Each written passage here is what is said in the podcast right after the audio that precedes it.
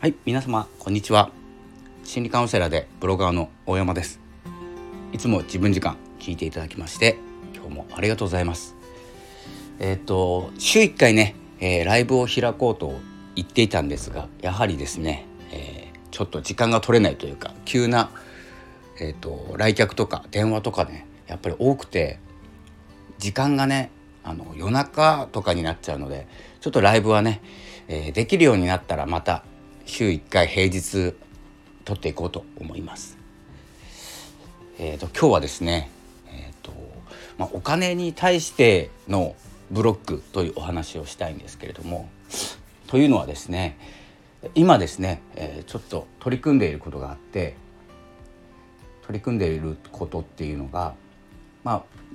マネタイズポイントっていうか自分が活動していること毎日やっていることとか毎日できることをですね、え、しっかりとですね、まあ、時間かけてますのでこう応援してもらったり商品を買ってもらったりっていうポイントを作っていかなきゃいけないなと、え、改めて思ってるんですけれども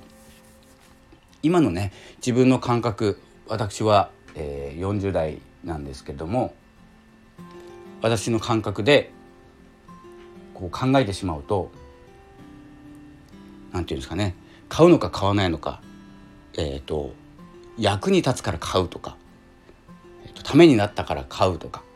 まあ、応援するから買うはね昔からあると思うんですけれどもその何て言うんですかねお金のブロックっていうか考え方考え方を少し改めなきゃなと、えー、思っております。そこはですねあのライブでねこのスタイフでもライブをしてプレゼントもらうじゃないですか。なんかプレゼントもらったり飴もらったりねケーキもらったりすると思うんですけどその感覚えスタンド FM はちょっと年齢層が高いイメージがあるんですけれども他のねライブアプリ、えっと、代表的なところで17ライブとか、まあ、ツイキャスとかも YouTube ライブとかもインスタライブとかも全部含まれるんですけれどもやっぱりあのポコチャとか、えーと、この間聞いたのがあの投げ銭にね投げ銭にもランキングがある。どどれだけ投げ銭をしたかどれだけ応援をしたかっていうのでもポコチャだったかな。分かんないんですけど忘れちゃって。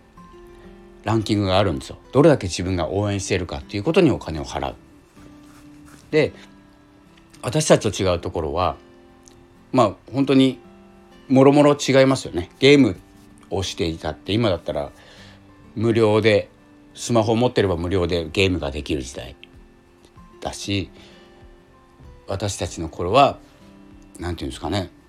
5,000円か6,000円ぐらいするゲームをね買ってきてゲーム機で遊んでいた。そしてまあそれがファミコンですよね。ファミコンとかメガドライブとか PC エンジンとかねあったんですけども 一つねディスクディスクシステムっていうのがね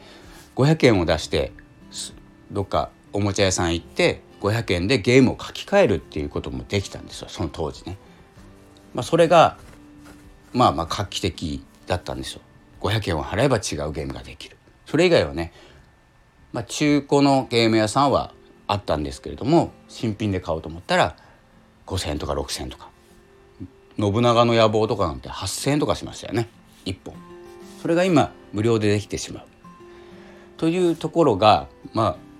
あ遊びの感覚も違うんです。まあ、公園で遊んでいるね、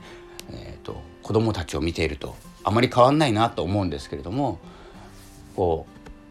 う私たちが考えるマネタイズポイントとマネタイズっていうのが、えー、買うところ買うポイントとお金を払うポイントですね。それと,、えーとこれからの Z 世代アルファ世代がお金を払うポイントっていうのは必ずズレがありますので自分が考える考えているお金の支払ってもらい方この商品を売り出して特に情報商材とか私のようにお話をしたり話を聞いたりね、えー、する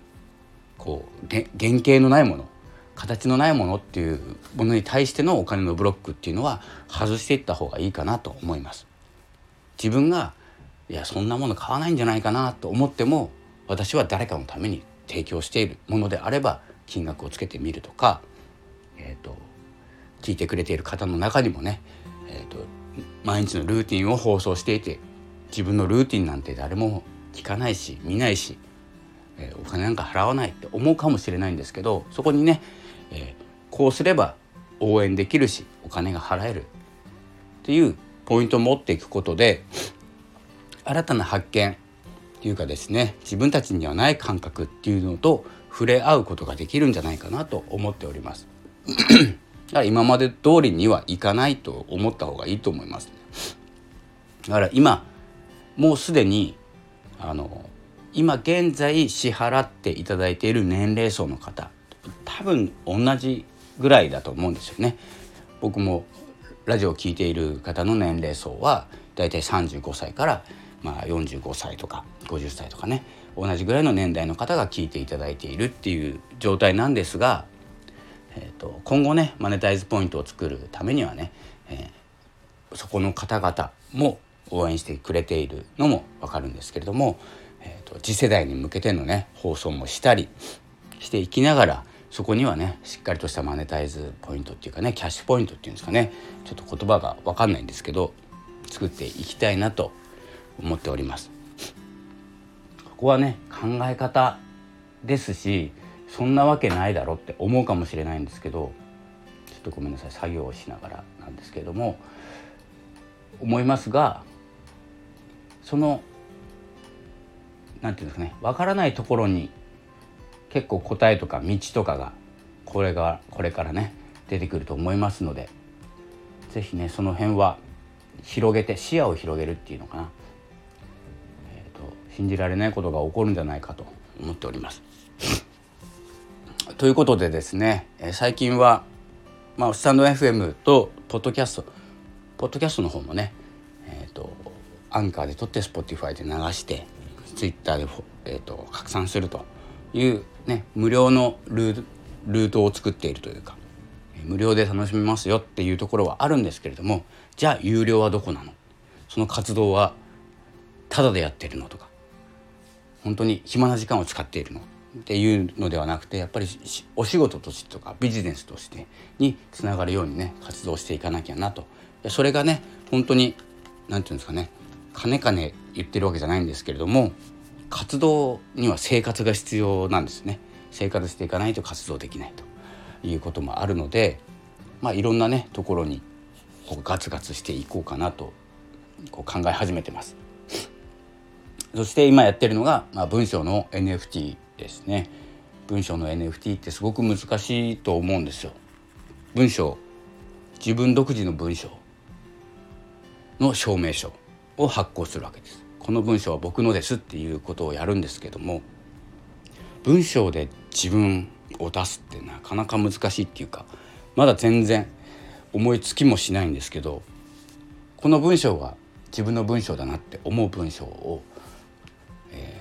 書いていかなきゃいけない。今まで通りでいいのか、えー、すごくこう真似できない文章を書くことができるのかとかね。いろいろ考えております。